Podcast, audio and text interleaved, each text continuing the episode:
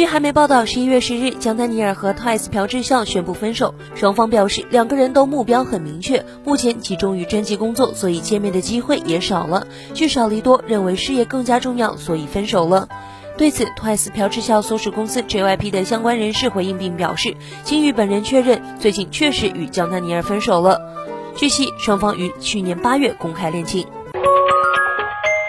六月十日，乐华娱乐就黄明昊妈妈上失信名单欠银行三千万一事发声明回应，表示黄明昊妈妈陈建平并非实际用款人，作为借款担保人一直在催促债款人还款，并始终与银行保持沟通。在债务人仍未履行还款义务下，陈建平会以担保人身份继续履行担保义务，在事情得到妥善解决后，会第一时间向大家通报。